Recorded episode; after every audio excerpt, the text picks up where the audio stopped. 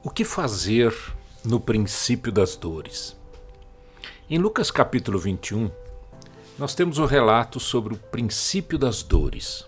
Jesus falou sobre guerras, rumores de guerras, terremotos, epidemias e fome, coisas espantosas, sinais nos céus, perseguição aos cristãos, etc. O que fazer quando estas coisas começarem a acontecer? Disse ele Ora, ao começarem estas coisas a suceder, exultai e erguei a vossa cabeça, porque a vossa redenção se aproxima.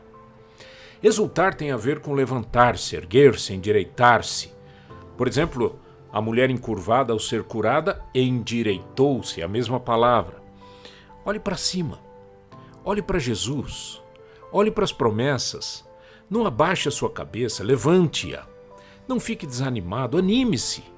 Não entre em depressão ou autopiedade. Alegre-se no Senhor.